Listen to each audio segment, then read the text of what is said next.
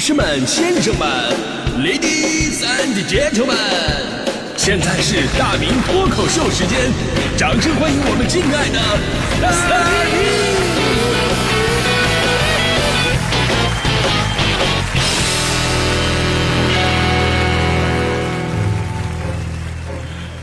好，欢迎各位来到今天的大明脱口秀，我是大明啊。自从咱有了手机之后呢，自拍就是已经我们生活当中最重要的组成部分之一了。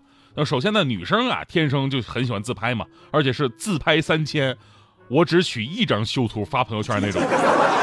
可女生相册里边不能让人知道的秘密就是那些还没有修的图。所以我身边很多的姑娘啊，都已经完全被那种美颜呐、自拍给洗脑了，完全无法认知自己的真实面貌。你给他们拍一张非常正常的照片，他们坚决不承认那是自己，硬说那是霍比特人。只有自拍加修图再抻出了大长腿，这才是尊重事实、还原本尊。所以这年头我算看明白了，如果一个女孩啊连自拍她都不磨皮，不是美的令人嫉妒，就是丑的自暴自弃。所谓三分天注定，七分靠滤镜。假如生活欺骗了你，不要着急，咱可以拿出美颜相机去欺骗生活。那其实爱自拍的何止女生啊，很多男生也非常爱自拍，而且比起女生，永远都是那些啊滤镜的大头照。男生的自拍呢，就加入了很多的环境内容，比方说健身的时候，对着镜子找那种阴影跟角度，显示出自己的肌肉的立体啊，还有那种那个在人少的胡同啊，一定把手机放在地上，找好仰拍的那么一个角度，然后呢用定时自动拍照，拍出一个威武雄壮的钻胡同的一个背影，彰显自己在底蕴上的不同。还有那种永远看向远方的那种伟岸气质，脑袋顶上还得有一片日光闪耀，如同上帝驾到。这种感觉就预示着你那坚定的梦想和伟大的人生目标。还有那种事无巨细的纪念，任何地方你只要去了，就会往这个镜头里边伸出一只手，显示自己无所不在的一种参与感。强哥就是强哥，去个医院啊，从排号，呃排排队取号到交钱拿药。都要留上一张自拍啊，留个纪念什么的。最后呢，在输液大厅，一个护士过来跟他说：“呃，先生，您的那个点滴马上就要打完了，您自拍了吗？如果没拍的话，赶紧拍，拍完要拔针了啊！” 你看，现在护士服务都这么好了，所以我就一直感慨啊，都说咱们中国人很含蓄，但在自拍的这条路上，永远不缺内心荡漾的艺术人生。你说谁的手机里边没有几百上千张自拍照啊？导致最后手机都卖卖都没法卖，只能留在家里边当影集。以后家庭聚会的时候，可能都是这样的一个场景：大家伙聚在一起，你拿出压箱底的 iPhone 四五六七八九，开心的说：“来看看我小时候的照片吧。”最可怕的是呢，平均每一个表情、每一个动作都有十张以上基本一样的照片。而是说实话啊，咱们确实爱自拍，但是这个世界上又有谁不爱呢？自恋呢是人类一种共性心理，而在自恋的这条路上，我们还远远算不上发挥极致的内容。就说自拍吧。印度人民那比咱们是有过之而无不及。印度人民厌倦了柴米油盐和普通生活，一言不合就跳舞呢，也逐渐乏味了。那些快乐的格局实在太小，无法跟别人共同分享。而智能手机的普及，终于让印度人找到知音了，不必再压抑天生的这个艺术细胞。啊，为了拍出一张惊天地泣鬼神的自拍，他们运用的方式啊，更是各种的惊世骇俗。毫不夸张的说，人家是真正的用生命在自拍。二零一八年，全印度医学科学研究所进行了一项科学调查，专门调查自拍与自拍危险的信息。一共有五百九十五人被纳入研究当中，参与者呢平均二十一岁，有百分之七十点六的人都喜欢自拍，每天在社交媒体发自拍的占百分之四十点三，而其中自拍发生危险的几率为百分之八点七四，其中有七名参与者报告了八次自拍受伤的事件。可能有朋友会奇怪，这为什么自拍还会受伤呢？是表情控制过度导致面瘫，还是说，呃，仰视镜头被现在这种一斤重的 Pro Plus 给砸鼻梁了呢？真正的结果，我跟你说，比你想象的要残酷很多。卡内基梅隆大学与新德里的一家研究机构曾经就印度人自拍做过一个研究统计，据统计呢，同一时间段内，印度因为自拍。所导致的死亡人数已经占到了全球自拍死人数的六成之多，就死亡人数是排在第二名国家的近十倍，以至于印度人呢，在那个网络上根据“自拍”这个词儿创造了一个新词儿，叫“死拍”，说白了就是往死了拍。数据显示，自拍致死的印度人的年龄呢，主要是在二十岁左右。死亡原因呢，就包括这个跟火车相撞啊，从高处坠落呀。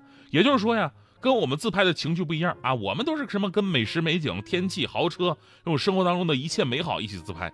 但很多的印度人民追求的是刺激啊，比方说站在这个火车铁轨的旁边，这时候呢，远处呜过来一辆火车。啊，这个印度哥们呢，就伸出一只手指向远方奔驰而来的火车，另一只手举着手机，就等着自拍自己跟这个火车擦肩而过的一刹那。怎奈最后距离计算失误了，不是跟火车擦肩而过的，是撞胸而过的。还有的人呢，对洪水有股痴迷。咱们这两天看到这个河南发水，我们都集体揪心呐，自己唯恐避之不及。但是有印度人则看准了机会。就躺在洪水流过的岸边，无所畏惧的自拍，啊，想营造出那种滚滚长江东逝水的即视感。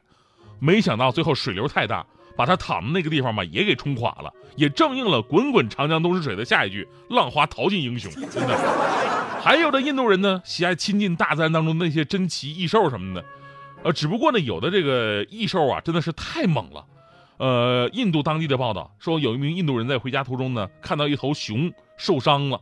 啊，一头熊受伤了，大黑熊嘛，他觉得是时候展示真正的自拍技术了，想以想以此呢碾压朋友跟蟒蛇的一张合影，而结果就是他被黑熊给碾压了。这个故事告诉我们道理啊，瘦死的骆驼比马大，受伤的黑熊弄死你，真的。其实作死式自拍呢，已经成为了一种全球现象了，人们的自拍不再仅限于满足自己。更要满足在社交媒体上的一种展示，甚至产生了一种病态的心理。你会觉得一个人啊，一天应该是这样度过的：当他晚上躺在床上总结当天的时候，不因没有拍到一张满意的自拍而悔恨，也不因为没有发朋友圈和微博而感到羞耻。这样他在他临睡的时候，他才能够说这真的是有意义的一天的。